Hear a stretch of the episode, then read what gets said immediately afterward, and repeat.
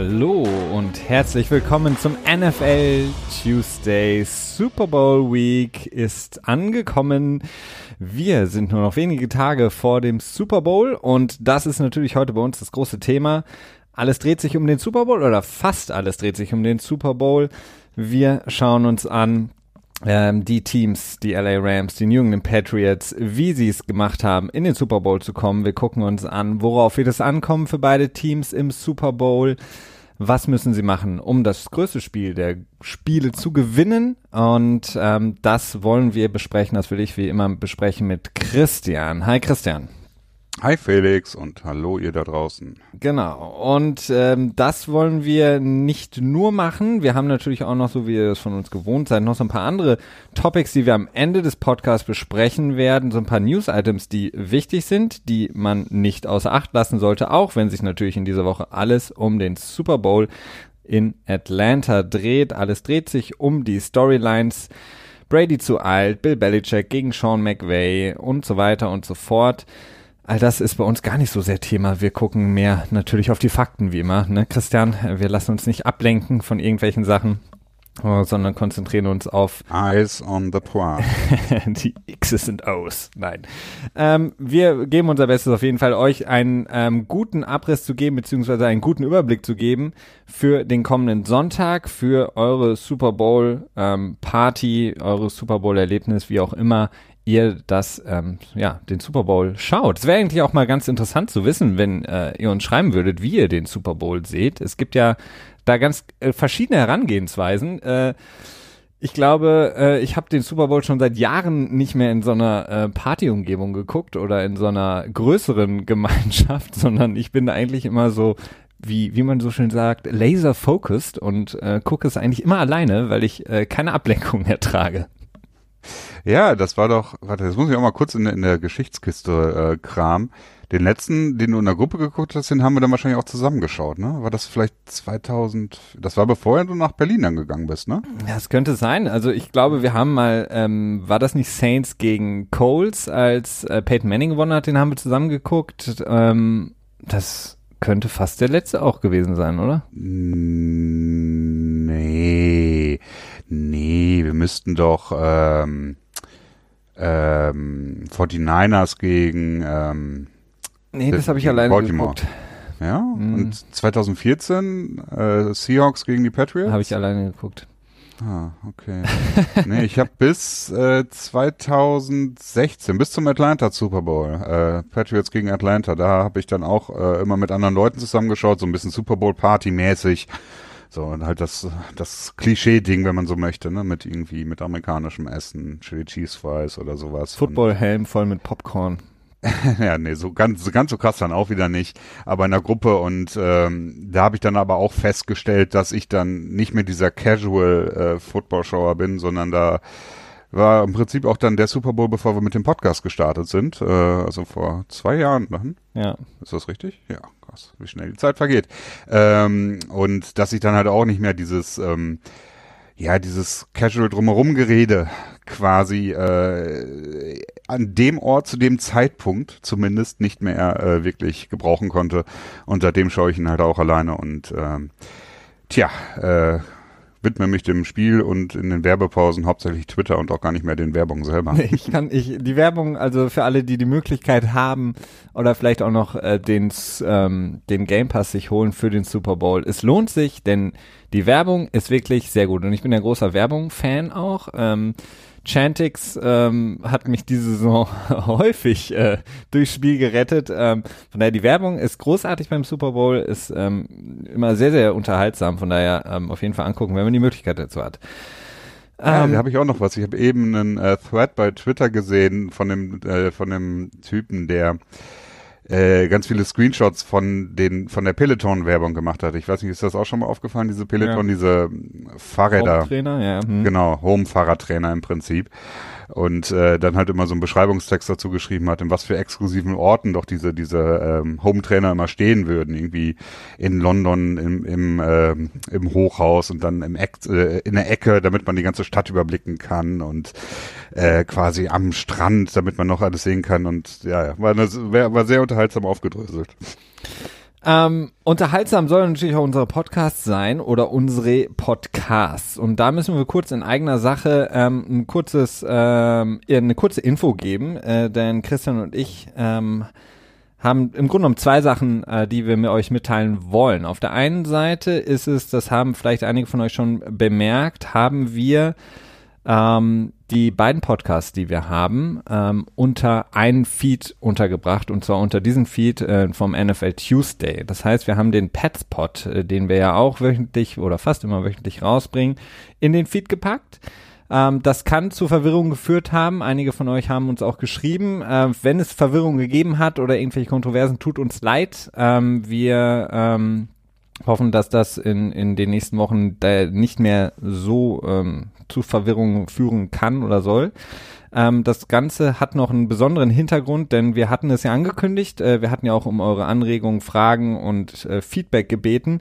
Wir werden, ähm, sobald die Offseason los, beziehungsweise nein, Entschuldigung, falsch, sobald der Super Bowl vorbei ist und wir so ein bisschen in die Football-leere Zeit, was aktuelle Themen angeht, kommen, werden wir unseren dritten Podcast starten. Und ähm, der ist natürlich ganz nah angelegt am NFL Tuesday. Und da wollen wir einen großen ja, Football-Überblick euch geben. Wir haben die Idee und ähm, den Wunsch von vielen gehört und wollen das gerne machen, dass wir in kürzeren Episoden, ähnlich wie bei so einer Miniserie, die aber auf längere Zeit gestreckt wird bei uns, ähm, in kurzen Episoden von maximal 20 Minuten, wenn es geht sogar auch kürzeren, Episoden wichtige Themen rund um die NFL für euch besprechen bzw. euch näher bringen. Ähm, das heißt, wir gucken uns alle Themen an, die wichtig sind äh, in der Liga. Das heißt, wie ein Franchise aufgebaut ist, wie sieht's mit Salary Cap aus, äh, die ganzen äh, Transactions in der Liga, das ganze ähm, vergesse ich was, Christian, äh, CBA, die Rahmenverhandlungen, genau. all das wollen wir in äh, thematisch gut aufbereiteten kleinen kurzen Episoden euch zur Verfügung stellen, wöchentlich als unseren dritten Podcast. Die beiden anderen laufen natürlich parallel weiter, so dass ihr äh, jederzeit die Möglichkeit habt, da auch immer wieder reinzuhören, wenn ihr Fragen habt oder wenn ihr einfach ein bisschen nähere Infos haben wollt. Wie funktioniert überhaupt wirklich so ein Trade? Was ist wichtig beim Salary Cap? Wie sind Verträge wirklich strukturiert? Was ist dieses CBA? Ähm, wirklich, was bedeutet das? Das wollen wir für euch aufbereiten, so dass ihr ähm, jederzeit auch wieder darauf zurückgreifen könnt, so ähnlich wie so ein kleinen Glossar. Ähm, das wird dann alles nicht ähm, aktuelle Themen beinhalten, sondern wirklich einen Überblick geben über die Liga als solchen. Genau, ja. Äh, maximal 20 Minuten, da bin ich mal gespannt, ob wir das schaffen. Aber wir wollen das wirklich kurz halten, weil die Themen tatsächlich ähm, meistens schon eher trockener sind. Und da wollen wir natürlich auch dafür sorgen, dass man sich jetzt nicht irgendwie da zwei Stunden hinsetzen muss und äh, quasi sich einen Podcast anhören muss und nichts weiteres tun kann. Äh, dementsprechend wollen wir es kürzer halten und natürlich auch so unter, ja, unterhaltsam weiß ich nicht, aber so äh, verdaulich wie möglich zu gestalten.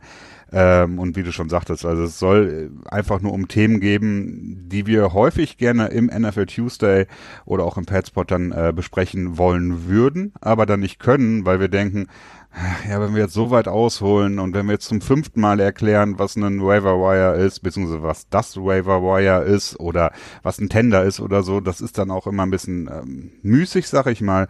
Und da wollen wir halt so eine gewisse ja, Lexikon ist vielleicht zu viel, Glossar ist vielleicht zu wenig, sowas dazwischen würde ich jetzt mal so sagen, so würde ich es glaube ich beschreiben. Das wollen wir aufbauen und das wöchentlich, ähm, tja, für euch dann aufnehmen und ähm, hoffen, dass wir dann am Ende ein Produkt äh, bringen können, das euch gefällt. Genau, das wird quasi unser drittes äh, Produkt, unser dritter Podcast, wenn man so will. Und dadurch, dass wir das alles unter einen Hut bringen möchten, genau. ähm, dass wir das quasi ähnlich wie so bei so einem kleinen Podcast-Label alles in einem Feed haben wollen, haben wir jetzt quasi die beiden anderen schon zusammengeführt.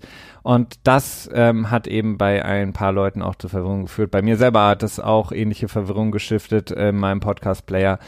Ähm, wie gesagt, ähm, dafür entschuldigen wir uns und wir hoffen, dass es nicht allzu ähm, nervig war für euch. Ja, und es sollten vor allen Dingen auch äh, einmalige Probleme sein. Also es, äh, so wie ich das Ganze verstehe, äh, sollte es wirklich nur ein einmaliges Ding sein. Und jetzt ähm, sollten die beiden, quasi die, die vorher den Petspot abonniert haben, äh, zweimal mehr oder weniger denselben Feed abonniert haben. Das ist, glaube ich, die technische Erklärung dahinter. So viel zu Technik. Christian, kommen wir endlich zum Super Bowl. Die Super Bowl Week startet natürlich immer traurigerweise mit dem Pro Bowl. Über den Pro Bowl will ich gar nicht viel zu sehr äh, reden. Ähm, es gibt vielleicht eine Sache, die mich beim Pro Bowl unglaublich stört. Ähm, und zwar, es ist ein unglaublich langweiliges Spiel, in dem äh, unglaublich wenig passiert und es nur nicht mal unterhaltsam ist. Ähm, ich weiß nicht, warum dieser Pro Bowl immer noch gemacht wird. Es ist natürlich schwierig, in, in, der NFL so ein Pro Bowl zu gestalten, äh, anders als jetzt zum Beispiel in der NBA, wo man das mitten in der Saison machen kann, wo das irgendwie auch einen größeren Reiz dadurch hat. Ähm, in der NFL finde ich es irgendwie Quatsch. Ähm, ich verstehe natürlich, ähm, dass der Pro Bowl seine Berechtigung hat, allein schon dessen, aufgrund dessen, dass äh, viele Spieler in ihren Verträgen Incentives haben, also Incentivierungen in ihren Verträgen haben, Boni bekommen, wenn sie in den Pro Bowl gewählt werden. Ich würde aber vorschlagen, dass man ihnen einfach das Geld gibt, das sie sich dann dadurch verdient haben und einfach das Spiel ausfallen lässt. Denn jetzt hat man es auch wieder gesehen in Orlando, es hat geregnet und auf einmal hat man Superstars, äh, sozusagen die Kronjuwelen von manchen Teams, die dann auf einmal in der Defense auftauchen als Offensive-Spieler, wie Saquon Barkley oder Mike Evans, wo ich mich dann frage, muss das sein? Also muss jetzt irgendwie Mike Evans hier eine Interception machen und den Ball noch zu Saquon Barkley werfen, der dann irgendwie übers halbe Feld rennt und man sich jedes Mal wahrscheinlich denkt. Und dann irgendwann die Schiedsrichter aus Mitleid irgendwann das Spiel abpfeifen, weil sie denken so, ja gut, die werden nicht getackelt, ne? Ja, und vor allen Dingen, ich meine, das ist viel zu gefährlich. Du hast die, vielleicht die Investition der Giants in Saquon Barkley, der da rumläuft auf so einem nassen Rasen. Die Verletzungsgefahr ist enorm, wenn der da ähm, ja, eine falsche Bewegung macht oder wirklich mal falsch leicht getackelt wird, häufig ist das ja sogar fast noch gefährlicher, ähm, und sich was verletzt oder so, das ist es nicht wert, in meinen Augen. Hm, das sehe ich in dem Punkt ein bisschen anders, denn gerade für mich ist das Spiel eben so, weil es so casual ist, eben weniger verletzungsgefährlich. Ich kann mich auch ehrlich gesagt nicht daran erinnern, dass es jemals im Pro Bowl jemand verletzt hat, also zumindest schwerwiegender verletzt hat. Äh, dieses Spiel war, glaube ich, Keenan Allen hat sich, glaube ich, irgendwas äh, geholt, aber das war dann auch mehr so Juju auch, glaube ich. Ja, ich meine auch. Ähm, das Problem mit dem Pro Bowl ist einfach, es ist halt wirklich zu einer Spaßveranstaltung äh, verdammt. Ne? Ja. Es geht halt einfach nicht mehr. Die Spieler werden niemals dort äh, all out gehen, ob sie jetzt irgendwie 100.000 oder 112.000 Dollar verdienen oder 60.000. Ich glaube, das war der Unterschied zwischen Sieger und nicht äh, und Zweitplatzierter beziehungsweise Verlierer. Das ist den, äh, das ist selbst einem, einem Rookie ziemlich egal, denn es geht da hauptsächlich um Future Earnings, also um das, was man in der Zukunft verdienen kann und da wird halt niemals ein, äh, ein kompetitives äh, Spiel bei entstehen. Ja? Und ähm, die Sache ist aber die, nach wie vor die Zahlen von den Leuten, die den Pro Bowl sich anschauen, sind extrem solide. Äh, dieses Jahr waren es, glaube ich, 8 Millionen, letztes Jahr waren es 8,6. Gut, das ist natürlich fast 10 Prozent weniger. Aber die Leute gucken es und ESPN kann es ausstrahlen, die kriegen das so als als ähm, als Trostpreis, sag ich mal, dadurch, dass sie den Super Bowl nicht übertragen können und ABC hat es glaube ich gleichzeitig auch ausgestrahlt alles schön und gut, aber solange die Leute das gucken, hast du Programm, in dem du Werbeplätze verkaufen kannst und dementsprechend wird die NFL das nicht so schnell äh, ablösen. Was ich mir halt eher vorstellen könnte, ist, dass dann das Spiel selber eingestellt wird irgendwann ja. und dann es mehr in diese ja, American Gladiator Richtung geht, ne? Sprich, äh, man macht diese Skill Competitions, die durchaus ja auch einigermaßen unterhaltsam sein können, wenn sie gut gemacht sind. Ne? Ja, das stimmt. Ich bin dafür, Super Bowl abschaffen, den Leuten ihre Incentives geben und dann Pro meinetwegen. Bowl, nicht Super Bowl. Äh, äh, Pro Bowl. Super Bowl abschaffen, nur noch Pro Bowl. Ähm, und dann die Incentives auszahlen, äh, eine Skill von mir aus machen, Skill Challenge, äh, whatever, ähm, keine Ahnung. Und dann, äh, naja, also ich muss, ich muss keine, ich muss äh, Andrew Luck jetzt nicht ähm, Dodgeball spielen sehen. Also es, es reizt mich nicht. Aber okay. Vielleicht, vielleicht finden ja, Leute cool. Ich will mal ne? Also soll so sein. Viel interessanter ist ja dann eigentlich, wenn die Super Bowl Week jetzt startet, ähm, dass wir die erste Media Night haben.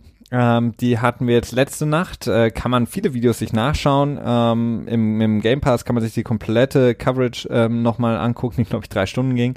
Oh. Ähm, Media Night ah, immer ja. wieder sehr, sehr lustig, sehr lustig auch. Ähm, das hatten wir letztes Jahr ja auch äh, nochmal ähm, rausgegeben, das Video von Guillermo, dem Sidekick von Jimmy Kimmel von der Late Night Show, der ähm, immer wieder unterwegs ist, der nicht nur beim NFL Super Bowl ist, sondern auch in der NBA beim All-Star Weekend und so weiter und so fort, der sehr, sehr lustige Fragen stellte als äh, Reporter, Journalist, wie auch immer Ähm, das heißt, es könnte sein, dass es äh, dieser Nacht dann ausgestrahlt wird bei Jimmy Kimmel. Ähm, wir halten euch auf dem Laufenden, wenn das Video rauskommt. Sehr unterhaltsam. Der hat ein paar sehr, sehr gute Fragen gestellt. Selbst Bill Belichick mal zum Lachen gebracht. Das war ähm, höchst interessant und höchst amüsant auf jeden Fall. Amüsanter als der Pro Bowl. Ja, das würde ich auf jeden Fall unterschreiben. Also ich äh, das, was Guillermo, das ist ja mittlerweile schon eine Tradition, ne? Also der macht das ja mindestens schon seit zwei Jahren, oder? Ja, sogar länger, glaube ich. Ja, ich glaube auch, ja. Also immer sehr lustig. Sehr lustig. Die, die Rams haben ähm, direkt ähm, einen guten Job gemacht, indem sie Marcus Peters kein Podium gegeben haben, in weiser Voraussicht, dass er irgendwie zu viele Fragen bekommt, die er vielleicht dann nicht so gut beantworten könnte. Nickel Roby Coleman hingegen, äh, der hat sich direkt geäußert, ähm, hat gesagt, dass äh, der Goat Tom Brady zu alt ist, ähm, über den Zenit hinaus ist, nicht mehr so akkurat ist mit seinen Pässen. Nudelarm. Nudelarm so ein bisschen à la Peyton Manning. Äh, schwierig, wir wissen alle, dass ähm, das äh, sich rächen kann. Ähm, Gerade wenn man bei Tom Brady seine Competitive Juices ähm, äh, anspricht. Vor allen Dingen, das ist halt, das ist halt genau die Munition, die die Coaches der Patriots um Bill Belichick natürlich suchen, akribisch auch suchen. Die suchen nach genau so einem Zitat und knallen das den, den äh, den Spielern vors Visier und das ist dann die, die Motivation quasi der Woche und daraus sieht man ja auch, also wie viele haben darüber gelächelt, dass die Patriots sich als Underdog gesehen haben, bevor ähm, sie gegen Kansas City gespielt haben. Äh, die meisten haben es belächelt und gesagt, so ja, seit 18 Jahren so erfolgreich, äh, ne, neun, nee, acht AFC Championship Games in Folge, bla bla bla, und die sehen sich als Underdogs, ist ja Quatsch. Aber die sehen sich wirklich als Underdogs, speziell weil sie natürlich dann auch die Coverage der ähm, Boston Media dann auch betrachten. Und die haben dann wirklich das ganze Jahr über gezweifelt, weil die Patriots natürlich auch sehr unstet waren in ihrem mhm. Spiel. Aber da sind natürlich solche Kommentare von äh, Robbie Coleman, ähm, naja, nicht ganz geschickt, denn ähm, naja, er hat sicherlich auch getan, um so ein bisschen von den anderen Fragen abzulenken, die er die ganze Woche bekommen hat. Wahrscheinlich. Wie sich das äh, sportlich alles auswirken kann, da kommen wir gleich zu, äh, wenn wir die beiden Teams nochmal euch näher bringen, wenn wir auch unsere Vorstellung für den Super Bowl euch näher bringen. Eine, beziehungsweise die Story der Media Night oder im Grunde genommen der letzten Tage war im Grunde genommen, dass Sean McVay gesagt hat, dass er von Bill Belichick im Grunde genommen, seitdem sie sich beim ähm, äh, Combine. Combine genau getroffen hatten, nach äh, fast jedem Spiel eigentlich eine Textnachricht bekommen hat von ihm, äh, wo Bill Belichick ihm häufig dann gratuliert hat, ihn äh, Komplimente rüber gesendet hat und Sean McVay ihm gesagt hat, dass das für ihn eine so große Ehre war, als junger Coach von einem Bill Belichick eben gesehen zu werden und dass er mhm. sich so gefreut hat, dass Bill Belichick so eine Anteilnahme dann auch ähm, äußert. Das, ich, ich würde, äh, was, was lustig ist, ähm, Bill Belichick Textnachrichten, man denkt ja immer, ähm, der kann kein Handy bedienen. Zumindest so nee, wie der er kann Snapface kann er nicht. so wie er sich gibt.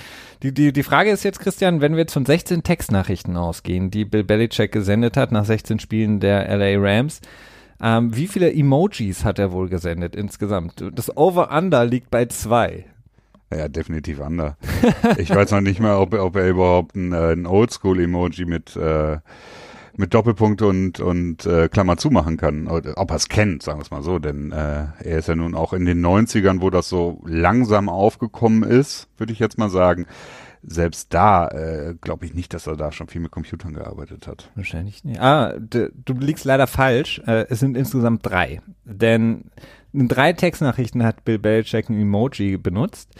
Ähm, und glücklicherweise ganz exklusiv liegen dem NFL Tuesday genau diese drei Textnachrichten vor, in denen er das Emoji benutzt hat. Wir haben die natürlich direkt mal für euch auf Deutsch übersetzt. Und zwar nach Woche 8, nach dem Sieg gegen die Packers, hat äh, Bill Belichick geschrieben, Hey Sean, ihr seid so explosiv und gut in der Offense, fast so gut wie wir in 2007, als Brady noch jung und fit war und auf mich gehört hat. Kotz-Emoji nach Woche 15, nach der Niederlage gegen Philly, hat Bill Belichick geschrieben, hey Sean, Kopf hoch, es ist so schwer gegen Nick Foles zu gewinnen, ohne einen echten Number One Qu äh, Cornerback. Hashtag Malcolm Butler, heulender Smiley. Und nach dem Conference Championship Game hat Bill Belichick geschrieben, hey Sean, Bill hier. Gern geschehen mit dem nicht gegebenen Pass Interference Call. Jetzt musst du dein Versprechen halten und Eric Mangini eine Woche mit meiner neuen Videokamera von Best Buy euer Training filmen lassen. Totenkopf-Emoji. Ja, sehr gut. Das äh, waren die äh, drei Textnachrichten, in denen Bill Belichick ein Emoji versendet hat an Sean McVay. Ja, dazu wollte ich zu dem Thema noch ein bisschen was sagen. Ich habe jetzt äh, tatsächlich das Buch äh, durch. Ich weiß nicht, habe ich das hier im Podcast auch erwähnt oder habe ich da nur mit dir darüber gesprochen? The Education of a Coach. Ähm, ist, glaube ich, von 2006 oder 2005. Und da wird auch sehr gut drin beschrieben, äh, wie Bill Belichick diese das Trainerkarussell in der NFL sieht und dass er sich immer dessen bewusst war, wie schnell man aus dem Job raus sein kann äh, und vor allen Dingen, dass es auch wenig mit dem eigenen Fähigkeiten zu tun hat, sondern auch viel mit Glück zu tun hat. Denn wir wissen ja alle, wie schnell No-Call, wie wir es jetzt letzte Woche in New Orleans gesehen haben, dazu führen kann, dass man ein Spiel verliert oder eine Verletzung oder der Ball springt einfach anders und hätte dann zum Beispiel Julian Edelman getouched bei dem äh, vermeintlichen Muffed Punt. Ja. Also viel kann passieren, ohne dass es im Einfluss des Trainers ist. Dessen war er sich immer schon bewusst, als er angefangen hat in der, in der Liga. Und dementsprechend hat er immer sehr viel Wert darauf gelegt, ähm, tatsächlich Kontakte unter den Coaches zu pflegen und zu halten, weil man auch nie wusste, ob man sie mal irgendwann brauchen würde. Und ich glaube, dass er diese, diese Einstellung nach wie vor verfolgt oder vertritt und dementsprechend das Interesse auch nicht, ähm, ja nicht so oberflächlich war, sondern tatsächlich so ein, so ein ehrliches Interesse ist, das einfach zu seinem Coaching-Alltag dazugehört. Ja, absolut. Ähm, viele reden ja immer über diese äh, sogenannten Coaching Trees. Ähm, von Andy Reid wird natürlich jetzt immer viel gesprochen, natürlich dann auch äh, von Shanahan, ja. der ja den jüngeren Shanahan, den Sohn plus äh, Sean McVay plus ähm, LaFleur und so weiter und so fort rausgebracht hat. Die, der Coaching Tree von Bill Belichick ist auch äh, enorm, wenn man sich das einfach mal vergegenwärtigt. So viele Head Coaches, so viele ähm, gute Coaches auch, die in der Liga unterwegs sind, so viele General Manager, die quasi für Bill Belichick angefangen haben als ähm, ja, wie, wie nennt man diese ähm, Jobs, bei denen man im Grunde genommen alles machen muss, vom Kaffee kochen bis irgendwie Leute vom Flughafen abholen. Ähm, die sich dann hochgearbeitet haben und ähm, Bill Belichick dann eben jahrelang oder im Grunde genommen ihre komplette Zeit über immer so dankbar sind, weil er ihnen eben den Weg da reingeebnet hat in die Liga. Und ähm, das, das hört man ja immer wieder. Genau, ja, definitiv. Also es ist wirklich sehr interessant, wenn man sich das mal anschaut. Ähm, nur haben die, die Coaches vom Bill Belichick Tree ja diesen Ruf, äh, sich eben nicht beweisen zu können, be beziehungsweise behaupten zu können. Denn zumindest die, die Head-Coaching-Position angetreten sind, äh, ja, da lässt der Erfolg noch so ein bisschen äh, zu wünschen übrig, ne?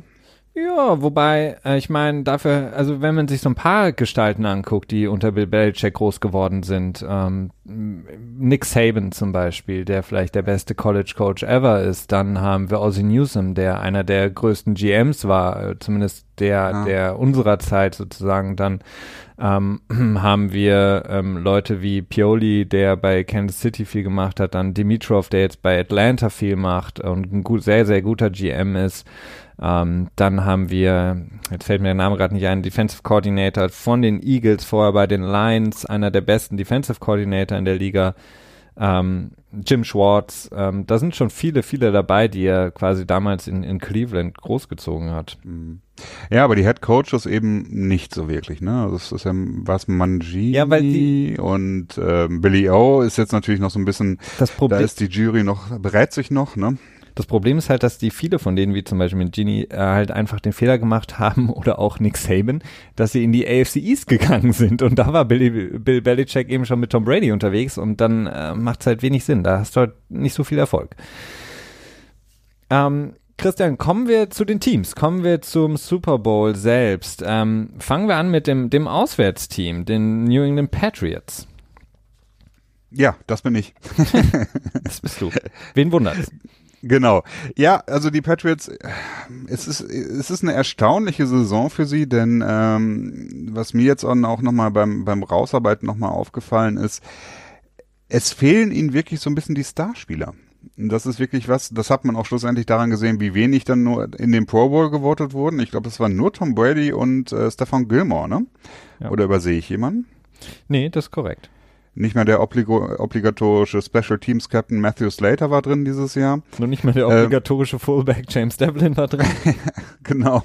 Also insofern ein besonderes Jahr äh, und so ein bisschen bin ich zu dem Schluss gekommen, wenn das ein erfolgreiches Jahr wird, also wenn die Patriots den Super Bowl gewinnen würden, dann könnte man das schon in eines der besten Coaching Jobs von Bill Belichick einordnen, denn es war gleichzeitig auch noch mit vielen Dingen neben dem Platz zu kämpfen, beziehungsweise mit ähm, Personalproblemen, würde ich es jetzt mal nennen. Denn du hast ähm, das ganze Wide Receiver Karussell gehabt. Ne? Also es fing mhm. an in der in der Saison, dass Malcolm Mitchell nicht mehr weiterspielen konnte, äh, beziehungsweise ja nicht mehr wirklich fit war, sein Knie nicht mehr mitgemacht hat und dann die ganze Geschichte mit ähm, Matthews und mit Eric Decker, der dann geholt wurde und mit äh, Kenny Britt Kenny Butt, genau, der dann auch nicht das gebracht hat, was er gebracht hatte.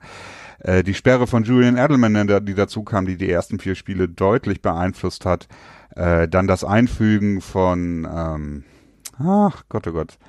Josh Gordon. Äh, Josh Gordon, ja, jetzt fällt es mir auch ein das äh, eine Zeit lang gebraucht hat und am Ende war er dann auch nicht mehr dabei, also hat dann auch gefehlt und nichts all den ganzen Problemen zum Trotz spielen die Patriots äh, tja zum letzten Ende der Saison hin, wie es eigentlich üblich bei ihnen ist, äh, den besten Football.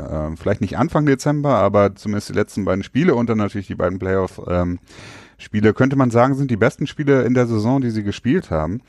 Und das ist unter den Voraussetzungen für mich schon etwas Besonderes. Jetzt sind sie für diesen Super Bowl auch wieder der Favorit, wenn man den Wettstudios glaubt. Und auch der meisten, den meisten Medienleuten würde ich jetzt mal so einschätzen. Also, das liegt dann natürlich auch hauptsächlich daran, dass die Patriots schon so oft da waren und ja, man so, man es vielleicht auch einfach erwartet. Ich weiß es nicht. Aber es ist schon eine besondere Leistung meines Erachtens, die die Patriots dieses Jahr abgeliefert haben. Natürlich auch Tom Brady mit dabei, denn auch er musste sich auf äh, die Widrigkeiten einstellen. Ähm, das Team hat sich auch ein bisschen gewandelt, dadurch, dass sie mit Sony Michel jetzt seit wirklich langer Zeit wieder einen hochrangigen äh, Running Back oder einen hochpreisigen Running Back äh, in ihren Reihen haben. Preisig in dem Sinne, dass er hoch gedraftet wurde. Äh, mehr auf das Laufspiel setzen ähm, beziehungsweise nicht unbedingt aus das Laufspiel setzen, aber mehr aus dem Laufspiel herausholen können. Und das ist natürlich auch etwas, das, das ihrem Spiel sehr stark geholfen hat. Ähm, besonders für mich. Finde ich wirklich sehr besonders und ähm, sollte vorher erwähnt werden. Denn wir wollten natürlich auch schauen, wie sind die Patriots hier hingekommen, wo sie jetzt sind. Absolut. Jetzt, jetzt so ein bisschen zu der Frage, was sind für mich so die, die Schlüsselpunkte für dieses Spiel? Ähm, und da glaube ich, da bediene ich mich mal so ein bisschen an, an deinem Werkzeugkasten, denn du redest ja immer von den äh, von den Lines, von den von der O und D Line. Also ich dachte von schon den, von den Detroit Lines. nee, nee, nee. die haben diese Saison, die haben diese Saison nicht so viel Relevanz gehabt. Ähm, und zwar äh, die Trenches, die, der Grabenkampf, wie es dann, ich meine, im Football ist es ja häufig sehr militaristisch, äh, wird sehr wichtig sein, denn äh, in all den Niederlagen von den Patriots, das waren ja immerhin auch fünf, ne? Ja. Ähm, haben sie mindestens 100 Yards Rushing zugelassen hm. und selber keine 100 Yards gerusht. Also das ist ähm, nicht unwichtig meines Erachtens. Äh, die Defensive Line ist wirklich in diesen Momenten sehr spotty gewesen und äh, in turn, also gleichzeitig haben die Rams, wenn sie verloren haben, eben auch keine 100 Yards gerusht. Also das wird ein wichtiger Faktor sein. Gleichzeitig ist es auch mit dem Pass Rush natürlich so, hm. dass äh, Tom Brady wurde jetzt in der Offseason kein einziges Mal gesackt, nachdem er 90 Mal gepasst hat. Hm. Es ist schon herausstechend und man darf auch nicht vergessen, das war gegen Bosa, Ingram, Houston Ford und Chris Jones. Das sind alles äh, zumindest große Namen und Chris Jones, der elf Spiele in Folge lang Sack hatte, äh, vor allen Dingen durch die Mitte durch wird es auch sehr interessant sein, denn äh, gerade Aaron Donald, der hauptsächlich durch die Mitte kommt und durch die Mitte auch Tom Brady deutlich Probleme wird machen können, meines Erachtens, denn ähm, mit dem Edge Rush, also mit dem Rush über die Außen, kommt er in der Regel besser klar, wenn er nochmal halt hochsteppen kann. Und das wird äh, bei Aaron Donald vielleicht nicht so gut gehen. Beziehungsweise ein Damakin Sue, der dann vielleicht äh, weniger Beachtung finden wird und dann äh, mehr Möglichkeiten hat, im One-on-One äh, sein Spiel aufzuziehen. Hm. Also das wird für mich ein wichtiger Faktor sein, die Offensive und Defensive Line, wie die sich schlagen werden. Ähm, die Patriots, wenn sie wenn sie 100 Yard rushen, glaube ich auch schon, dass sie das Spiel gewinnen werden. Ähm, also sagen wir so, wenn sie ein dominantes Laufspiel haben können, entwickeln können. So würde ich es formulieren. Genau, das ist die Sache dazu. Hast du, hast du für die für die Pets, ähm, ähm, sagen wir mal, einen X-Faktor auf einer auf einer der beiden Seiten? Also ein Spieler, der, wenn er gut spielt oder wenn er besser spielt als normal, wenn er ein großartiges Spiel hat, quasi der der entscheidende Faktor sein könnte für den Sieg für die Patriots? Ähm, ja, vielleicht David Andrews das könnte ich mir vorstellen. Denn er ist, äh, wird sicherlich häufig damit äh, zu tun haben, sich äh, Aaron Donald in den Weg zu stellen. Äh, wenn auch sicherlich nicht alleine, zumindest hoffe ich das. Aber auch könnte es sein, dass er ab und zu mal One-on-One -on -one sein wird, weil das äh, schematisch irgendwie so einfach so funktioniert. Und da wird er einfach seinen Platz halten müssen. Und David Andrews ist etwas leichter, ist jetzt nicht so der, der, der größte Center. Äh, sein dritter Super Bowl in Folge übrigens und er ist der erste Spieler, der es äh, in seinen ersten drei Jahren äh, geschafft hat, als Starter in den Super Bowl zu gehen. Interessante Nebenstatistik. Ähm, wird spannend sein. Also man sagt ihm auf jeden Fall mal nach, dass er extrem, äh, extrem große Football-Intelligenz hat. Äh, die wird er da inklusive seines, seines, seiner körperlichen Fähigkeiten unter Beweis stellen müssen. Also ihn würde ich da schon so als X-Factor sehen dann in dem Moment, wenn ich mir die beiden Lines anschaue. Hm. Gut, gehen wir weiter. Ähm, eine weitere Sache ist natürlich dann immer das schnelle Passing-Spiel von Tom Brady. Äh, haben wir auch wieder alle zig Next-Gen-Stats gesehen bei Twitter, wie schnell der Ball immer bei Brady rausging, auch in den letzten beiden Spielen. Was natürlich gleichzeitig auch wieder die Offensive Line, äh, die Arbeit für sie erleichtert. Das wird sicherlich auch wieder ein Faktor sein für die Patriots, den Ball schnell loszuwerden und in ausgewählten Situationen dann vielleicht mit White und mit äh, Gronkowski in so eine gewisse Art von Max Protection zu gehen, um dann halt mal ein, zwei Shotplays zu probieren, unerwarteterweise, um dann vielleicht die die etwas opportunistische Art von Talib und Peters, die im Secondary ähm, sehr stark zusammen sein können und auch vor allen Dingen zusammen in dieser Saison, wenn sie zusammen auf dem Feld standen, sehr stark waren. Mhm. Aber ich könnte mir vorstellen, dass man sie so ein bisschen zum, zum Anbeißen bringen kann. Quasi, dass sie dann äh, die Route undercutten, aber sie dann falsch einschätzen und dann ist dann Chris Hogan mal wieder komplett offen und man fragt sich, äh, warum wird er nicht gedeckt zum Beispiel. Wäre für mich möglich, aber ja, wir werden sehen. Ähm, könnte mir auch wieder vorstellen, dass die Patriots schnell spielen, sprich die, die Defensive Line der ähm, Rams versuchen, ähm, platt zu kriegen, so wie wir es auch am Ende von, vom Kansas City Spiel gesehen haben. Die ähm, wussten nicht mehr so richtig, wie es weitergehen sollte. Nun ja, wir werden sehen. Was die Offense der Rams angeht, tja, Laufspiel stoppen. Das wird wirklich wichtig sein, denn vieles basiert darauf. Ich glaube, ich habe irgendeine Statistik gesehen, dass die Rams 80 Prozent in den Playoffs, glaube ich, an das Center gespielt haben. Also nochmal eine höhere Rate, zumindest gefühlt höhere Rate, als es in der Regular Season war. Ähm, das wird schwer zu verteidigen sein, wenn du nicht das Laufspiel schon stoppen kannst. Hm. Und ähm, wenn das Laufspiel nicht ganz so effektiv wird, wenn es nur semi-effektiv wird, dann leidet auch das restliche Passspiel darunter. Die Player-Action ja, wo ich so ein bisschen Probleme hatte, dass die, die Rams jetzt mittlerweile mit mehr äh, Doppel-Tight-End-Packages ähm, quasi auf das Feld gehen. Und ähm, bei den Patriots und, das, und dem Covern der Tight Ends, da habe ich immer, immer Sorge. Glaubst du, ähm, der erste, der erste Spielzug der Patriots geht direkt auf Nickel Roby Coleman, ähm, um ihn direkt äh, so ein bisschen ruhig zu stellen? Ich glaube, der erste Spielzug wird ein Laufspielzug sein. Okay. Was, was, was glaubst du? Ähm, wie, wie geht's aus? Ähm, ich will kein, ich, du brauchst kein richtiges Ergebnis zu nennen. Ähm, ich, ich bin fest davon überzeugt, dass die Patriots gewinnen werden. Ich meine, ich habe jetzt die letzten drei Wochen äh, hoch und runter gepredigt und gesagt, dass der Super Bowl-Gewinner aus der AFC kommt. Ich bin nach wie vor davon überzeugt. Ich glaube, dass das pure Talent vielleicht, ne, das hatten wir schon mit den bei den ähm, bei den Chargers gehabt, dass mhm. die vielleicht das kompletteste Team sind. Ich glaube, dass die Rams auch ein kompletteres Team sind als die Patriots. Aber die Erfahrung und schlussendlich vielleicht auch das Coaching beziehungsweise die, der gesamte Gameplan und so weiter und das ganze Game Management, äh, da sehe ich den Vorteil einfach bei den Patriots dementsprechend. Äh, ich bin mir ziemlich sicher, dass die Patriots das Spiel gewinnen werden. Allerdings bin ich das häufig. das heißt, äh, ein Touchdown, ein Field Goal, vielleicht noch weniger? Ich glaube, ich, ich, ich, glaub, ich würde sogar sagen, es wird ein 10-Punkte-Plus-Sieg.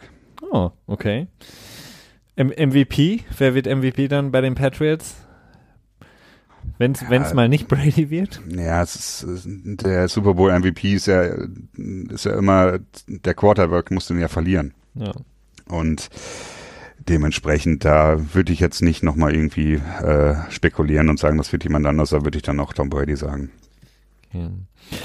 Zu den Rams habe ich mir ein paar Gedanken gemacht. Ähm, ja, wie sind sie da hingekommen zum Super Bowl? Ich, ich, ich hatte es äh, letzte Woche schon mal gesagt und ich kann es immer nur gebetsmühlenartig wiederholen. Ähm, für mich äh, die letzten beiden Jahre ähm, die krasseste Story, die wir seit sehr, sehr, sehr langer Zeit in der NFL gesehen haben. Der vielleicht äh, beste Turnaround ever, der beste Turnaround mit einer Relocation, sprich mit einem Umzug aus St. Louis nach ähm, LA. Ähm, wenn man das alles zusammenrechnet, was da passiert ist in den letzten Jahren, ähm, ist es eine unglaubliche Geschichte, die ähm, natürlich an Sean McWay festgemacht wird. Und äh, er hat da wirklich hervorragende Arbeit geleistet, wenn man sich zurückerinnert, dass ähm, in 2016, und das ist verdammt nicht lange her, ähm, Jeff Fischer nach einem 4 zu 9 Rekord innerhalb der Saison äh, rausgeworfen wurde. Nicht zuletzt deshalb, weil er wahrscheinlich ähm, damals gegen die New England Patriots nur nicht mal seine Challenge Flag mehr gefunden hat an der Seitenlinie und ich glaube, sein Sohn musste ihm sagen, äh, dass er die irgendwo in eine Jackentasche gesteckt hatte.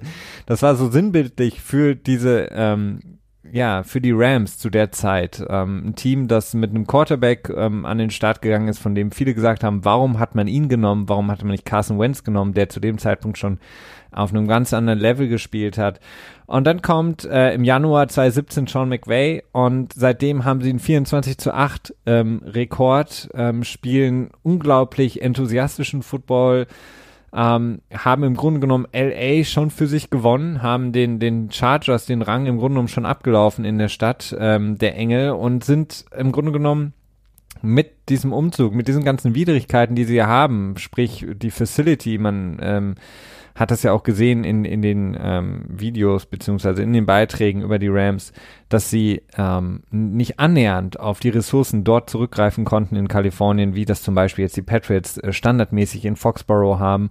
Und dass Sean McVay das trotzdem geschafft hat, ähm, als Head Coach dieses Team so zu formen und vor allen Dingen auch dann für diesen Erfolg zu sorgen und vor allen Dingen auch ein Team, was Bill Belichick jetzt selber auch mehrfach angedeutet hat, ein Team, was einfach so tough ist, ähm, was ähm, bei dem es keine Probleme gibt, keine Ausreißer, ähm, einfach zusammenzuhalten, ist für mich einfach der Grund, warum sie es dahin geschafft haben. Und dieser 24-8-Rekord ist wirklich ähm, sagenhaft, wenn man sich wirklich nur überlegt, dass es nicht ganz zwei Saisons, oder im Grunde genommen genau zwei Saisons jetzt sind, so, und jetzt stehen sie im Super Bowl, im größten Spiel überhaupt nach zwei Saisons. Unter Sean McVay, und jetzt ist die Frage, was können sie machen, was müssen sie tun, um das Spiel zu gewinnen gegen den Mighty Bill Belichick und Tom Brady, ähm, der immer noch unterwegs ist mit seinen 41 Jahren. Ähm, die, ja, die Rams sind, du hast es angesprochen, Christian, ähm, vielleicht das äh, Komplette, wobei ich mir eigentlich von diesem Begriff weg möchte, ähm, ein, ein, ein gutes Team, was auf allen Positionen sehr, sehr gut besetzt ist. Ähm, das Need, der ähm, als GM da wirklich einen sehr, sehr guten Job gemacht hat, äh, viele Spieler zusammenzuholen, ein gutes Team Extrem zu formen. Extrem aggressiv auch, ne? Extrem aggressiv, ja. Ähm, in, in der in der Offense, über die natürlich viele sprechen, ähm, bin ich gar nicht so so hyped, wie viele immer sagen. Ähm, es ist für mich auch gar nicht so viel Neues dabei. Ähm, wenn man sich die, den Track Record so ein bisschen anguckt von Sean McVay in Washington, da wo er herkommt, ähm, so ein bisschen was sein Football Mind angeht, ähm, hat er eigentlich im Grunde genommen vieles mit übernommen und hat viele Dinge, ähm, die er da gemacht hat, was das Schema angeht, das Offense-Schema mit, mitgenommen zu den Rams. Ähm, sie, was sie eben auszeichnet, ist, dass sie sehr, sehr wenig ähm, äh, Personenwechsel machen müssen. Also Personal Shift haben sie so gut wie keine. Sie spielen im Grunde genommen immer in ihrem klassischen 11 Personnel. Du hast es angesprochen, dass sie auch gegen die Saints dann viel mit zwei Titans gespielt haben.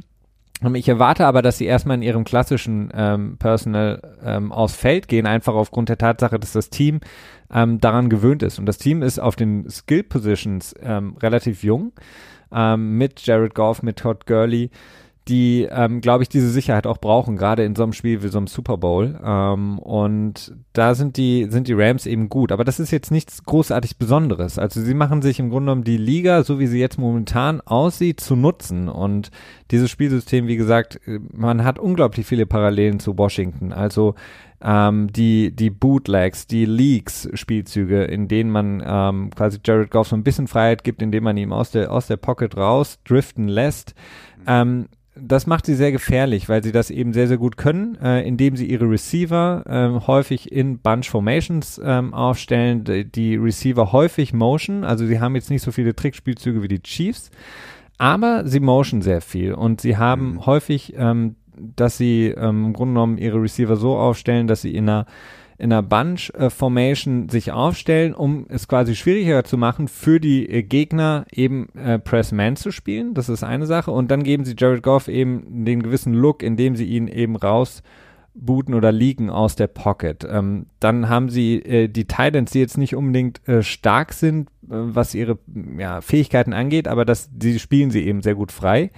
Ähm, indem sie eben ähm, gerade, das finde ich sehr interessant, äh, im was das First Down angeht, sind sie extrem stark, wenn sie äh, da eben den, den Passspielzug äh, bringen, weil eben viele eben versuchen, Todd Gurley erstmal aus dem Spiel zu nehmen und sagen, okay, wir müssen den Lauf stoppen, so wie du es angesprochen hast, wenn wir Todd Gurley sozusagen minimalisieren, ähm, haben wir eine gute Chance, ähm, dann können wir das Spiel gewinnen und da können die Rams eben ähm, ganz klar attackieren, indem sie sagen, okay, First Down, wir laufen nicht, sondern eben Bootleg raus aus der Pocket und dann eben auf die Titans oder die Receiver, die dann sehr häufig und sehr gerne eben ihre Crossing Route äh, laufen, viel underneath laufen, versuchen eben ähm, die die ähm, Verteidiger ins Laufen zu bekommen. Und was Sean McVay eben gut macht, ähm, das Spielschema ist jetzt nicht neu, was er erfunden hat, aber was er gut macht, er ähm, setzt da an, wo die Liga im Grunde genommen aufgehört hat, nämlich der Defense ein bisschen mehr ähm, Handwerkszeug zu geben.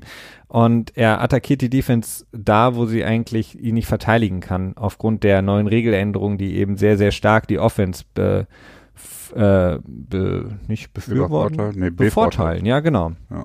Ähm, das machen sie eben sehr, sehr gut. Und ähm, Zudem haben sie äh, sehr gute Receiver, was das Run-Game angeht. Ähm, alles in allem zwei starke Receiver in, in Cooks und natürlich auch ähm, Woods, die ähm, beide auch so ein bisschen ähnlich wie bei den Patriots, ähm, so ein bisschen die nicht gewollten sind, auch wenn Cooks ähm, vielleicht ein bisschen mehr Potenzial insgesamt hat oder vielleicht der etwas hochpreisigere von beiden ist.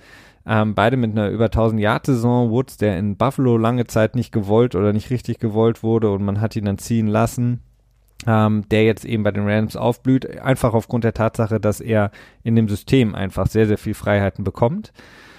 Ähm, wenn sie das hinbekommen, dann haben sie eine gute Chance. Das Problem ist einfach, die Patriots sind vielleicht eines der Teams, das, äh, was die Defense angeht, darauf nicht viel reinfällt. Vielleicht fallen sie einmal drauf rein im Spiel, aber nicht häufig. Ähm, die Patriots, ähm, das ist ja dein Mantra, Christian, sind sehr, sehr gut darin, die Ecken dicht zu machen oder die Ränder. Nee, du sagst immer die Ränder.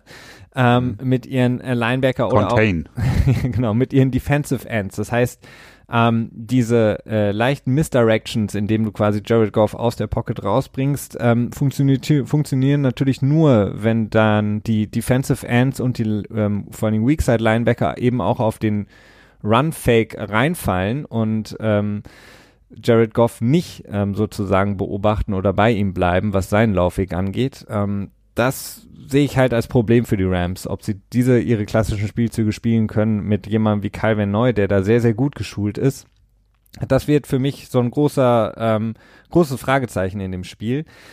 Ähm, ansonsten, ähm, was die Defense angeht von den Rams, klar, du hast angesprochen, die D-Line, das Paradestück. Ähm, ähm, ich, ja, Aaron Donald vielleicht MVP, wenn man von seiner reinen sportlichen Leistung ausgehen kann hier. Und nicht von seiner Position. Und ja. nicht von seiner Position, weil er leider kein Quarterback ist.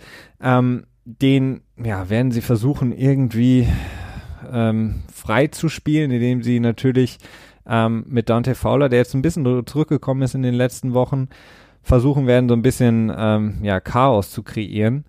Ähm, Marcus Peters, Keep Talib, vor allen Dingen Marcus Peters muss, ähm, und das da ist dann ähm, äh, vor allen Dingen auch Sean McVay gefragt als Head Coach, den muss man irgendwie so ein bisschen kühlen Kopf bewahren lassen. Also wenn Marcus Peters ein bisschen überdreht, äh, ist es, glaube ich, ein großes Problem. Also wenn der wie man so schön sagt, fundamentally sounded spielt und äh, bei dem bleibt, was er gut kann, ähm, dann wird es schwer für Brady, wenn Marcus Peters irgendwann überdreht, vielleicht ein bisschen zu viel Adrenalin in ihm hochkommt in so einem wichtigen Spiel, ähm, haben wir das häufig gesehen, nicht zuletzt im, gegen die Saints in der Regular Season, dass er dann häufig versucht zu antizipieren äh, und dann häufig auch eben geschlagen wird und das müssen wir eben verhindern. Also das ist natürlich gegen Brady gerade sehr, sehr problematisch, weil der das erkennt.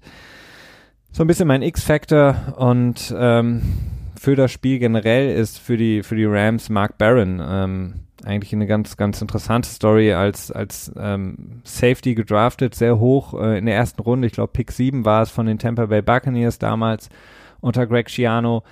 Ähm, äh, dann zu den Rams, damals noch St. Louis Rams gekommen, dann wurde er irgendwann zum Linebacker umfunktioniert und war dann einer dieser klassischen Hybrid äh, Weakside mhm. Linebacker mhm. in der Liga er hat eine unglaublich wichtige Position, weil die Linebacker-Position in der Defense der ähm, Rams nicht so stark besetzt ist, nicht zuletzt seitdem auch Ogletree weg ist, ähm, haben sie da nicht viele gute Spieler und Mark Barron muss sehr, sehr viel machen. Er hat ein kleines Problem natürlich gegen den Lauf, weil er einfach ähm, von Natur aus eben eher Hybrid-Safety ist, nicht der klassische ähm, Linebacker, den du brauchst, um dann auch den Lauf zu stoppen. Ähm, das heißt, er muss ein großartiges Spiel haben, äh, um die Patriots Offense auch so ein bisschen in Schach zu halten. Und wenn er das schafft, äh, wenn äh, Mark Barron wirklich ähm, der, der X-Factor sein kann mit einem großartigen Spiel, ähm, haben, die, haben die Rams auf jeden Fall eine Chance, ähm, das Spiel für sich zu entscheiden. Ähm, in der Offense wird's, ja, du hast es angesprochen, Todd Gurley ist extrem wichtig für, für, die, äh, für die Offense. Was ganz interessant ist, ähm, dass ja, wenn, wenn Jared Goff nicht zu viel passen muss, äh, das zeigen auf jeden Fall die Zahlen, sind seine Ratings sehr, sehr hoch. Also in einem Spiel, wo er nicht häufiger als 20 Passversuche hat, was für einen Super Bowl wahrscheinlich unwahrscheinlich sein wird, aber wenn sie da ungefähr in dem Bereich bleiben können, hat er im Grunde um seine besten Spiele gehabt in der Saison mit seinem mhm. mit den höchsten Ratings und ähm, so ein bisschen umgekehrt gilt das für die Defense. Ähm, je länger es für die ging auf dem Feld, desto besser wurden sie. In dem vierten Quarter in der Saison hatten sie die meisten Sacks ähm, liegt natürlich auch daran, dass sie häufig dann schon eine Führung hatten oder eben auch die O-Line müde wird. Ähm, und sobald sie Long Yardage haben, ähm, sprich die gegnerische Offense einen dritten und langen hat, ähm, sind sie extrem gefährlich und haben unglaubliche Zahlen da produziert. Ähm, allein, ich glaube, wenn es Dritter und mindestens acht war, hatten sie 13 Sacks in der Saison das ähm, ja, müssen sie irgendwie hinbekommen, dass sie, dass sie Brady in die Long Yardage bekommen, was sie, was die Chiefs zum Beispiel nicht geschafft haben. Dann mhm. könnte es ein, ein sehr, sehr spannendes Spiel werden. Ja, die Chiefs haben ja schon, also an dem letzten Drive in Gut. Overtime haben sie es ja dreimal geschafft. Aber ja, ich weiß, was du meinst, klar. Also Third Down Conversions sind ähm, bei den Patriots ja, ich habe das nicht mehr so ganz so vor Augen, aber speziell auch in den Niederlagen waren die sehr frustrierend. Äh, ist natürlich generell frustrierend, wenn du viel über lange Third Downs gehen musst. Ne? Das ist ja. ja nicht umsonst sagt man immer, das Motto beim First Down ist es, äh, äh, hinter die Sticks zu kommen, also hinter die äh, äh, ja, Kette oder wie auch immer. Also positive Yards auf jeden Fall zu generieren. Und äh, da wird es meines Erachtens viel davon abhängen, ob die Patriots halt auch ein erfolgreiches Laufspiel aufziehen können. Denn sie werden bestimmt dem Motto so ein bisschen treu bleiben und am ersten Down viel laufen. Ne? Ja, mit müssen wir auch. Ähm, ich bin ich bin halt gespannt. Was was natürlich auch interessant ist, Defensive Coordinator der Rams Phillips, der hat mhm. natürlich viel Erfolg gehabt, gerade bei den Denver Broncos, wenn es gegen die Patriots ging, wenn er wenn sein Pass Rush eben da war. Das heißt, ähm, ja. das ist natürlich das A und O, wenn der Pass Rush produktiv sein kann mit Fowler, mit Sue und vor allen Dingen Aaron Donald ähm, äh, dann spielt das unglaublich in die Karten von, äh, von der Defense, die Phillips läuft mit, mit seinen Teams schon seit jeher. Ähm, die Frage ist auf der anderen Seite, äh, geht an dich, Christian, was glaubst du in der Defense machen die Patriots, von denen ja eigentlich das Mantra immer ist, okay, wir nehmen die größte Waffe weg, die der Gegner hat, indem wir sie doppeln ähm, und lassen dann einfach oder gucken dann einfach, wie der Gegner damit umgeht. Ähm, wer glaubst du könnte diese Person sein, die Bill Belichick als die Person ansieht, die am gefährlichsten ist, die zu doppeln ist? Oder glaubst du, es gibt vielleicht in dem Moment keine, weil man sagt, okay, wir, wir stoppen mhm. einfach das Laufspiel mit noch mehr Energie? Ja. Ich denke, also ich glaube, also ich halte Cooks für einen guten Receiver, ähm, aber halt nicht für einen sehr guten Receiver, wie war zum Beispiel. Ähm, ich finde nicht, dass er, oder ich glaube nicht, sagen wir es mal besser so, dass er konstant gedoppelt wird. Äh, ich kann mir vorstellen, dass es in einzelnen Situationen sicherlich der Fall sein wird, aber meines Erachtens steht es und fällt mit dem Laufspiel. Und ähm, da wird das, wird die Passverteilung mit Sicherheit eine Spur drunter leiden. Ähm, ich könnte mir vorstellen, dass man das halt erstmal so angeht und sagt, okay, komm, wir machen die Box ein bisschen voller äh, spielen halt nicht so viel Nickel und Dime, wie wir es im Vorfeld getan haben, also sprich mit fünf oder sechs äh, Defensive Backs, sondern mit mehr Linebackern. Ich frage mich auch zum Beispiel, ob Danny Shelton aktiv sein wird im Super Bowl oder ob er ähm, eben nicht aktiviert wird, mhm. ähm, so wie es auch in der Regular Season häufig der Fall war. Er ist ja dann eher so der die Person, die das Laufspiel stoppen soll, aber er hat halt auch häufig in der Saison nicht wirklich überzeugt. Dementsprechend ist das schwierig. Ähm, nee, also für mich liegt, liegt der Fokus wirklich darauf, erstmal den, den Lauf wegzunehmen, denn wenn der Lauf bei den Rams nicht funktioniert, dann hat das Spiel auch nicht so richtig funktioniert. Und das ist, äh, das ist so das klassische Bill Belichick. Nimm das weg, was sie am besten können. Und das muss nicht unbedingt irgendein Receiver sein, sondern das kann auch das Laufspiel sein. In dem Fall dann Todd Gurley. Ja. Ist ja sowieso die Frage, ist er überhaupt wieder fit? Ne? Also er hatte nach dem letzten Spiel mhm. selber gesagt, ja, nee, er ist nicht verletzt, er ist einfach nur, äh, hatte einfach nur einen miserablen Tag gehabt. Ähm, oder was hat er selber gesagt, dass er bemitleidenswert war, so ungefähr, ne? Oder äh, etwas in diese Richtung. Ähm, Liegt es vielleicht daran, dass er angeschlagen ist, dass das Knie wieder nicht ganz in Ordnung war. Und äh, dann könnte sich die Frage mit dem Laufspiel schon selber ein bisschen klären, wobei CJ Anderson ja auch so ja, naja, also er hat ein gutes Spiel gehabt und er hat ja auch durchaus auch Erfahrung mit den Patriots, denn er war ja in dem äh, 2015er Broncos-Kader drin, in dem das Wade Phillips ja auch gecoacht hat und natürlich auch ähm, Akib Talib. Allerdings, äh, was du eben meintest mit der Defense äh, von den Broncos, ich finde nicht, dass die zu vergleichen ist, ansatzweise mit der Rams Defense in diesem Jahr. Nee, aber Wade Phillips läuft halt gerne das Konzept. Ähm, er bringt ungerne extra Pressure ähm, mit Blitzpaketen, sondern vertraut einfach auf die Line, dass sie genug Druck ausüben kann mit äh, fünf Leuten oder sogar auch manchmal nur vieren. Ähm, und hat dann dadurch eben mehr Möglichkeiten ähm, in der Verteidigung und damit steht und fällt es halt einfach. Also wenn die, er hat halt, er hat halt einfach diesen großen Vorteil, dass er einfach immer mindestens einen unglaublichen Superstar in seiner D-Line hat. Ob das jetzt Von Miller war bei den Broncos oder jetzt eben Aaron Donald, der ähm, konstant äh, ein Doppelteam, äh, Double Team zieht. Also Jack mhm. Mason oder Tooney werden sehr, sehr viel Andrews aushelfen müssen. Ähm, und Na, ich denke eher, dass Andrews äh, einen von den beiden aushelfen wird. Ich glaube, das ist der Optimalfall, den äh, Oder das, ja. Bill Belichick und Brian Flores äh, aufzeichnen werden. Und ähm, natürlich ist es nicht, nicht, nicht die gleiche Defense wie gegen äh, Denver damals, mhm. weil ähm, da fehlt es dann einfach im Secondary nach ähm, Equipe Talib und der jetzt auch deutlich nicht mehr da ist, wo er mal war, als er bei den Patriots und dann später bei den Broncos war aber das ist halt so ein bisschen so der Stil, den er läuft. Ähm, mm. Das ist das, was er will, ähm, was natürlich auch im Grunde genommen jeder Defensive Coordinator will, dass du mit deinem Base-Package ähm, im Grunde genommen genug Druck ausüben kannst. Ja, ja also, das ist natürlich auch sehr komfortabel. das wird sehr interessant sein, auf jeden Fall. Also ich bin, ich bin, wie gesagt, sehr gespannt auf die, die Receiver von den äh, Rams, wie sie angenommen werden von den Patriots, ob sie in der Lage sein werden, sich ähm, früh frei zu spielen, ob sie in der Lage sein werden, mit ihren ähm, mit ihren Crossing-Routen etc. Ähm, die diese Yardage, ähm, diese Short bis Mittel Yardage äh, auch zu bekommen, wie die Patriots dagegen spielen. Die Patriots haben sehr sehr aggressiv gespielt gegen ähm, Kansas City ähm, in der Hoffnung wahrscheinlich, dass im in den Playoffs etwas laxer gepfiffen wird, was das angeht, weil das ist das, was ich meinte. Die Rams attackieren eben da, wo es schwierig ist zu verteidigen, beziehungsweise wo die Liga so ein bisschen Regel davor geschoben hat. Ähm, denn du kannst einfach als Verteidiger nicht mehr sehr viel die Hand sozusagen anlegen an den Receiver. Mhm. Und das machen die Rams eben sehr gut mit ihren Receivern, dass sie da Cooks freispielen können, denn den, ja, sobald er eben ins Laufen kommt, sobald er seinen Speed aufgenommen hat, wird es eben schwer und du musst ihn vorher quasi irgendwie unterbrechen. Das wird so ein bisschen der K Kasus Knackus sein, sagt man das? Kasus Knacktus, glaube ich, oder? Kasus Knacktus. Hört sich an wie so ein Asterix-Ding irgendwie. Absolut.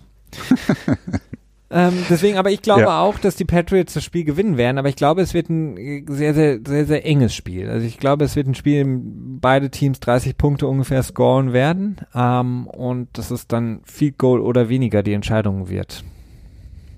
Ja, ja, ich meine, das passt ja in die Historie der Patriots, ne? Also abgesehen jetzt vom Atlanta Super Bowl, der halt in der Overtime mit einem Touchdown entschieden wurde, war, glaube ich, äh, jeder Super Bowl-Sieg drei Punkte oder weniger, ne? Oder ja. vertue ich mich da jetzt gerade?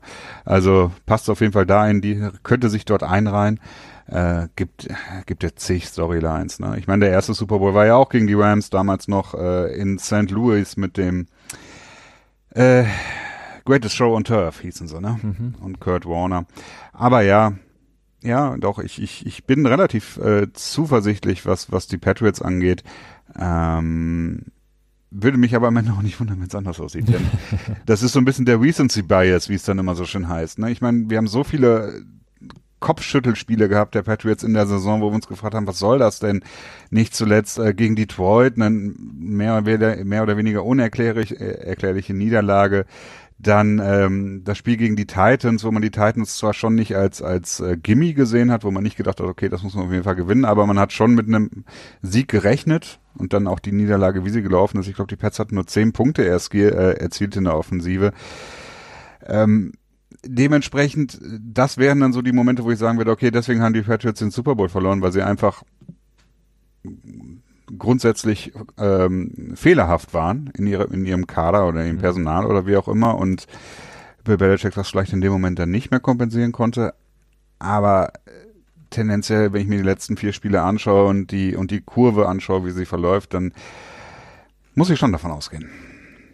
Es gibt so viele Stories. Man könnte allein 390 Stats anführen. Ich habe so viele Sachen gelesen jetzt, ähm, dass die Rams natürlich zu Hause stärker sind als auswärts, ähm, dass sie Gleiches gilt auch für die Patriots, aber dass die Rams eine interessante Sache habe ich auch gesehen, dass sie ähm, statistisch gesehen auf äh, natürlichem Gras deutlich besser sind als auf dem Kunst äh, mhm. Turf sozusagen. Ja. Ähm, dass die Ratings von Jared Goff da meilenweit aus, äh, auseinandergehen auch da muss man halt eben sagen, dass sie eben sehr, sehr viel ähm, zu Hause auf natürlichem Gras spielen. Das ja, ist die eine Sache. Ähm, und ähm, naja, also da gibt's, dann gibt's natürlich die Unterschiede äh, im Dome und außerhalb. Das Spiel ist in einem Dome. Äh, dann gibt es natürlich die Sache, die, die Niederlagen, die sie hatten, ähm, die hatten ja so einen Bump, die Rams, ähm, zu, zum Ende der Saison. Ähm, dann wird natürlich gesagt, okay, wenn es kalt ist, sind sie weniger gut und es, es gibt so viel, natürlich auch so viel Bullshit, der dann da aufgebaut wird um das ganze Spiel herum. Ich, äh, es ist zwar, es ist ja ein Spiel auf neutralem Feld, ja. aber äh, so wie es aussieht und alles, was ich höre, werden die Patriots-Fans deutlich in der Mehrheit sein. Ähm, was auch irgendwie logisch ist, denn ähm, ähm, San Diego, nein. St. Louis. St. Louis.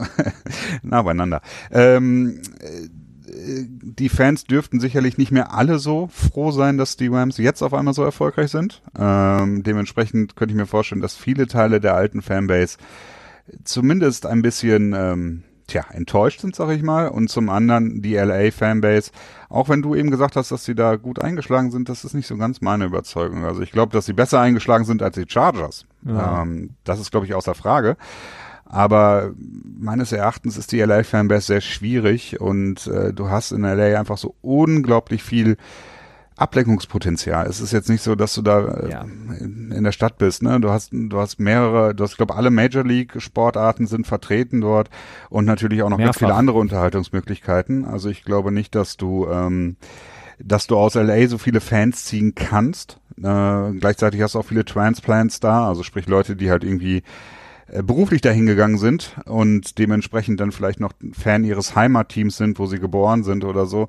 Ähm, dementsprechend glaube ich, dass die Patriots deutlich mehr Fans vor Ort haben werden, was man ja auch bei dieser Sand-Off Rally gesehen hat. Ne? Ich glaube, waren 35.000 Menschen da, um, um sich die anderthalb Stunden ja. Unterhaltung anzugucken. Das ist natürlich auch dem geschuldet, dass die Patriots sehr erfolgreich waren in den letzten Jahren, dass sie ihre Dynastie aufgebaut haben, dass die Rams eben erst seit kurzem sozusagen sporttechnisch, sportgeschichtlich gesehen in der Stadt wieder sind und ähm, die meisten der natürlich jungen Leute erstmal äh, im Grunde genommen neu dieses Team ähm, ja, Fan werden müssen, sich neu verlieben müssen. Ähm, und jetzt ist das Ding natürlich auch in Atlanta. Ähm, wenn man sich zurückerinnert, die St. Louis Rams waren mal in der Division mit Atlanta, sprich, sie waren mal direkter Rival von den Atlanta Falcons. Das ähm, haben vielleicht auch noch viele da in Georgia, äh, Atlanta mhm. im Kopf und sind dann vielleicht auch eher für die Patriots ähm, ist jetzt nicht unbedingt leicht für so ein Team ähm, nach so einer Relocation. Auf der anderen Seite ist Atlanta ja auch, äh, ne, hat ja auch noch so eine offene Wunde von vor äh, zwei Super Bowls zu verkraften. Ähm, nun muss man aber ja. auch dazu sagen, dass diese Super Bowls, die sind ja generell nie so richtig heimspielmäßig für jedes Team, weil du auch einfach unglaublich viele Tickets hast, die an, ich sag mal, nicht so den klassischen Football-Fan gehen. Ja. wenn du jetzt irgendwie, wenn Coca-Cola irgendwie ein Ticket verlost oder so oder äh, irgendwelche Corporate Business Guests da irgendwie am Start sind, äh, die dann, dann ein Ticket haben oder es einfach nur als Event betrachtet wird, dann äh, sind das natürlich nicht Fans, die sich die Seele aus dem Leib schreien, äh, wenn die gegnerische Offense gerade auf dem Feld ist. Ne? Also ich glaube, dieser Heimfaktor ist im Super Bowl wirklich dann doch eher zu vernachlässigen. Äh, würde halt vielleicht leicht meines Erachtens für die Patriots sprechen, aber äh, nicht ansatzweise wie ein Heimspiel. Dann das, da ist man, glaube ich, weit von entfernt. Christian, du hast noch ein, zwei äh, News-Items, die du auf jeden Fall mit uns teilen wolltest in den letzten Minuten unseres Podcasts vor dem alles entscheidenden Super Bowl in Atlanta. Jo, äh, Cam Newton wurde operiert. Ähm, es wurde als Schulteroperation berichtet, die relativ ähm, klein gewesen sein soll. Also so eine arthroskopische Operation, nennt man das so? Arthroskopie. Vielleicht. Ja, irgendwie was in diese Richtung. Äh, genaueres weiß man wohl nicht. Ähm, es ist auf jeden Fall was, was man beobachten wird müssen, denn Cam Newton, man hat ihm relativ klar angesehen zum Ende der letzten Saison, dass er nicht auf, ähm, tja, auf sein gewohntes Potenzial zurückgreifen greifen konnte, was die Würfe anging. Nicht wirklich nett nicht wirklich nett, aber wer weiß, wie es weiterläuft, denn ähm, die Carolina Panthers sind, stehen in den Startlöchern, vieles wird dort auch äh, im Front Office geändert, der neue Besitzer ähm, Tepper ist da sehr motiviert und ähm, durchaus auch innovativ. Ich glaube, er wollte auch so eine Art Game Management Assistant für seinen Coach einstellen. Ähm, etwas, was wir ja letzte Woche auch schon bei ähm, Mike Tomlin und den Pittsburgh Steelers angerissen haben. Jemand, der sagt, okay, äh, hier solltest du vielleicht mal nicht challengen oder äh, ja, sieh mal zu, die, die Game Clock läuft so und so weiter. Also innovatives Team, möglicherweise in näherer Zukunft. Cam Newton, äh, großes Fragezeichen. Hm. Tja. So, dann, was haben wir noch? Ähm, Alex Smith. Ja. Das hattest du mir gesagt, das ist mir nämlich genau, an mir ähm, vorbeigegangen. Wird mehr als befürchtet oder relativ sicher, dass er die kommende Saison nicht äh, spielen wird, aufgrund seiner ähm, sehr, sehr schlimmen Fußverletzung, die er sich zum Ende der letzten Saison hat zuziehen müssen. Ähm, ähm, alle erinnern sich vielleicht, oder die, die es nicht gesehen haben, schaut es euch auch lieber nicht an, an diese ähm, ganz, ganz schlimme Fußverletzung, die er hatte ähm, wir wissen, kennen das von anderen Sportarten, Gordon Haywood zum Beispiel, der auch, das sah bei dem ähnlich aus, ähm, als wäre der Fuß nicht mehr zugehörig zum Körper. Ähm, sowas dauert sehr, sehr lange und ähm, man glaubt eben nicht, dass Alex Smith in der kommenden Saison spielen werden kann. Ja, man ist ja sogar noch nicht mal sicher, ob er überhaupt wird wieder spielen können. Ja. Also es ist ja, wird ja sogar noch als ähm, karrieregefährdend eingestuft. Also da muss man noch weiter ja, abwarten. Ist natürlich die Frage, was macht Washington jetzt?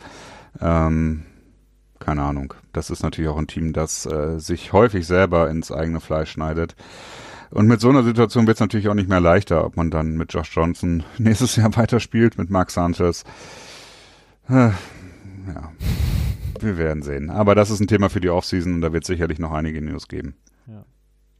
Und dann ähm, hattest du dir die Seth Wickersham Story zu dem dysfunktionalen Franchise gef äh, geführt beziehungsweise gekauft von Jimmy Haslams beziehungsweise den Haslams, die Cleveland Browns. Ähm, ich habe es mir tatsächlich nicht weiter durchgelesen, weil ich mir dachte, Seth Wickersham, ich habe irgendwie keinen Bock mehr auf den. Der war mir irgendwie dann doch ein bisschen zu sehr, äh, ja, zu reißerisch und zu tendenziös und ähm, Nein, ich habe es dann erstmal gelassen, aber du hast es dir durchgelesen und vielleicht kannst du ja kurz einen kurzen Abriss geben. Ja, die Sache ist halt, äh, Seth Wickersham, es wird halt äh, interessanterweise halt jedes Mal wieder erneut gehypt, als wäre es jetzt, als hätte er irgendwie den, den, den Gral irgendwo gefunden, mal wieder bei irgendeinem NFL-Team. Dadurch wird man dann irgendwie dazu gelockt, das doch zu lesen und schon beim Lesen merkt man, dass man es eigentlich nicht hätte tun sollen. Ähm, Im Grunde genommen sind, ist Seth Wickersham ein, müsste er einen Pulitzer-Preis bekommen, dafür leere Worthülsen aneinander zu reihen.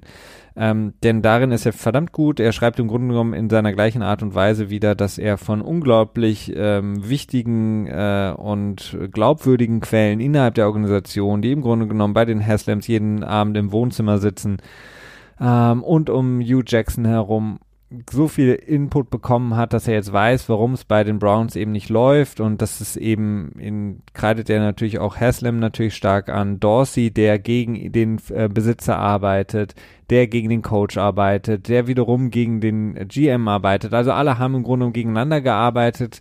Ähm, das Team, so sagt er, war eigentlich auf der Seite von Hugh Jackson. Ähm, auch alles Sachen, die vorher ganz anders berichtet wurden von vielen anderen Leuten, dass Hugh Jackson eben schon lange beim Team nicht mehr angekommen ist. Ähm, es ist sehr strange, auch die Story, dass dann, äh, ich meine, es ist schön, dass Greg Williams keinen Job da bekommen hat als Head Coach, aber auch das wurde damit angeführt, dass es da eben Kontroversen gab, dass ähm, man da eben Dorsey dann wieder mal eins auswischen wollte. Ähm, viel ähm, Rauch um im Grunde genommen nichts beziehungsweise nichts Bewiesenes, denn Seth Wickersham hat eigentlich nie Beweise, sondern eigentlich immer nur ähm, ähnlich wie Schefter oder Ian Rappaport, ähm, somebody very close, bla bla bla, inner circle, der mir gesagt hat, aber nicht ähm, sich äh, anonym bleiben möchte, aber er ganz, ganz nah dran ist und ganz, ganz viel weiß. Im Grunde genommen kann man zusammenfassen, ähm, Seth Wilkerson ähm, hat mal wieder einen derartigen Artikel geschrieben, der nichts Neues hervorbringt, als das, was wir schon wissen, nämlich, dass die Cleveland Browns, seitdem sie zurück sind in Cleveland, ähm, im Grunde genommen ein dysfunktionales Franchise sind. Ja, er ist halt äh, auch ein spezieller Reporter, ne? Er ist ja quasi, äh, er hat ja keine spezielle Aufgabe, sondern er ist ja so wie so ein bisschen, ähm, tja, ja. die, die, äh, der Investigativjournalist. Carla Kolumna der NFL. Also du kann, der hat wirklich das Privileg, im Grunde genommen nichts brandaktuelles schreiben zu müssen, sondern sich irgendwie drei, vier, fünf Monate auf die nächste skrude Geschichte einstellen zu können, die er dann rausbringt, mit einem riesen Bohai von ESPN und der ganzen Medienlandschaft. Und dann liest man sich diese gefühlt 300 Seiten durch und denkt sich, okay, worum geht's hier eigentlich nochmal? Ähm, es ist wirklich traurig.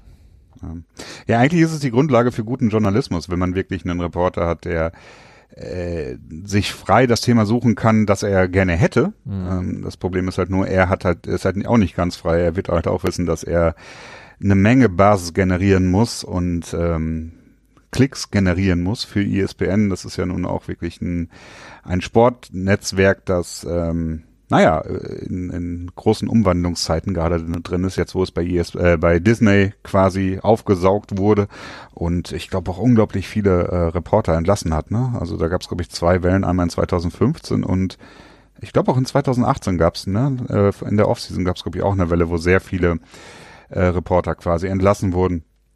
Also muss man da immer leider, wie bei so vielen äh, Dingen heutzutage, immer natürlich auch so ein bisschen die Motivation dahinter betrachten. Ja. Hast du noch? Hi. Ähm, ja, weiß nicht, Greg Sörland vielleicht noch, dass er sich seinen linken Fuß äh, verletzt hat in der Aufwärmphase im äh, NFC Championship Game, aber ich glaube, dass er relativ äh, problemlos wird spielen können. Der, der Kicker der Rams. ist nicht so ganz unwichtig. Ähm, könnte eine Rolle spielen im Super Bowl. Ja, aber ich glaube es nicht. Ich meine, er hat danach auch noch den 48 Jahre und den 57 Jahre jeweils zum Ende des Spiels beziehungsweise des vierten Quarters verwandelt. Es kann natürlich, ist natürlich nicht gut, wenn der, der Fuß, mit dem man äh, sich abstützt, das Standbein heißt es dann, glaube ich, ne? Äh, ja. Ja, äh, wenn der Fuß dann quasi nicht ganz, ganz üblich funktioniert, so sich anfühlt oder wie auch immer. Aber ich vermute mal, dass er fit sein wird. Davon gehen wir aus. Es müssen ja nicht alle so verletzlich sein wie ähm, der gute Sebastian Janikowski. ja. ja. Nee, aber ansonsten äh, habe ich soweit eigentlich auch alles. Ähm, ich freue mich unglaublich auf den Super Bowl. Äh, ich bin schon wieder jetzt auch in der Vorbereitung für den Podcast tatsächlich wieder so richtig in das Fieber reingekommen. Bin sehr gespannt, wie das Ganze dann aussieht am Ende. Äh, Freue mich auch unglaublich auf das, äh, auf das neue Projekt, das wir hier vorbereiten werden. Äh, freut euch darauf. Ihr müsst eigentlich gar nicht viel tun. Er wird halt auch in, in diesem Feed dann auftauchen mit dem neuen Namen, der jetzt im Moment noch ein Working Title ist. Noch kein, noch nicht der entschiedene. Den können wir euch also noch nicht mitteilen. Und ähm, bin gespannt auf die Offseason, denn äh, ich habe es auch schon ein paar Mal angedeutet, die Offseason ist für mich nicht weniger spannend als die Regular Season, denn da passiert sehr viel, äh, das sehr spannend ist, äh, wenn man dann erstmal quasi soweit ist, dass man auch die Details darin entdecken kann. Absolut. Ähm, ich freue mich absolut auf den Super Bowl. Ich freue mich, freue mich auf Maroon 5 nicht, äh, die in der Halbzeit spielen werden. Ich freue mich, dass es bei CBS ist mit Tony Romo auf ein großartiges Spiel. Ich wünsche euch allen einen wunderschönen Super Bowl Sonntag und wir hören uns dann schon am nächsten Dienstag beim NFL Tuesday mit der Aufarbeitung. Viel Spaß!